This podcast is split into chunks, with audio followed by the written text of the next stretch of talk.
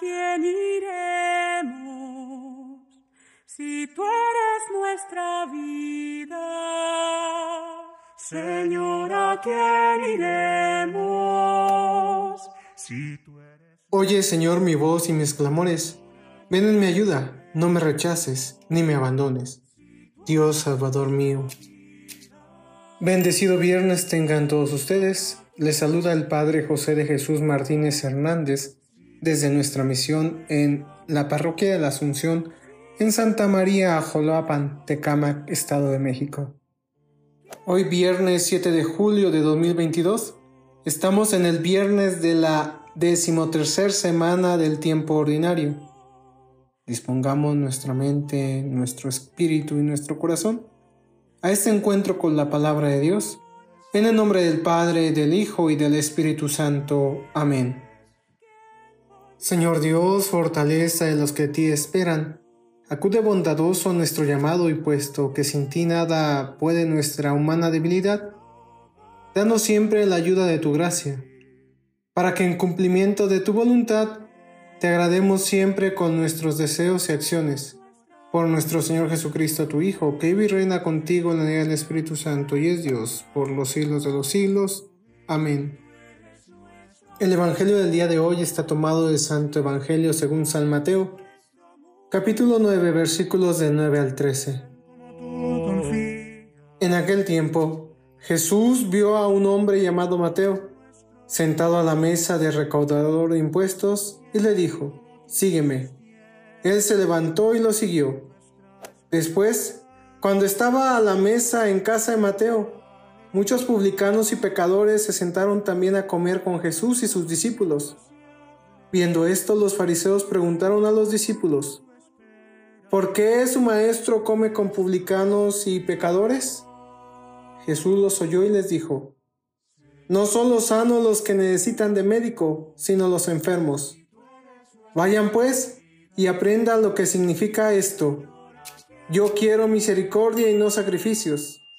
Yo no he venido a llamar a los justos, sino a los pecadores. Palabra del Señor.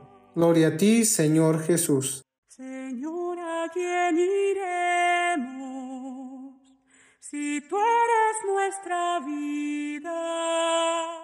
Durante esta semana, en la primera lectura Hemos venido escuchando el libro del profeta Amós.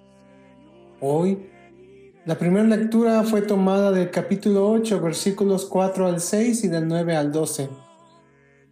Y en este texto, los comerciantes ilustran las actividades y la forma como los israelitas celebraban sus fiestas religiosas, con demasiado escrúpulo, sin que ello los condujera a transformarse en una sociedad más justa.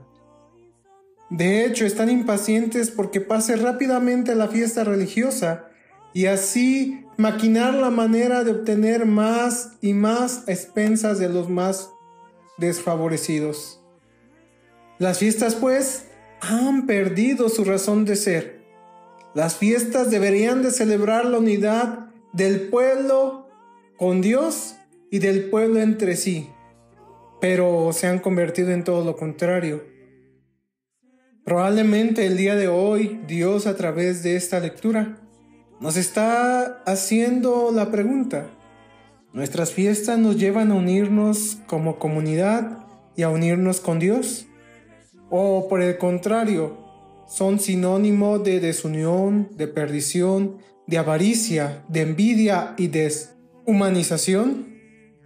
No nos vaya a pasar como a los fariseos del Evangelio el día de hoy, un recaudador de impuestos se convierte, hace una fiesta en la cual Jesús convive con publicanos y pecadores. Y los fariseos se escandalizan, porque para ellos legalmente eso no es posible.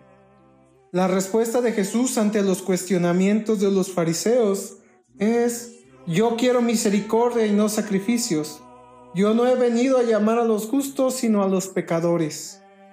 Y este llamado a la justicia y a la misericordia tiene su razón de ser porque Jesús nos invita a ser misericordiosos, porque Jesús nos invita a no buscar la paja en el ojo ajeno, sino primero a quitarnos la viga que tenemos en el ojo propio.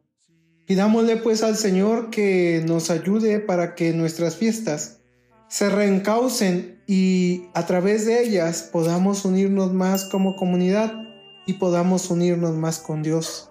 Que nos lleven a crecer en la misericordia, que nos lleven a crecer en la armonía y en la paz de los unos con los otros, y que el Señor nos siga bendiciendo a todos.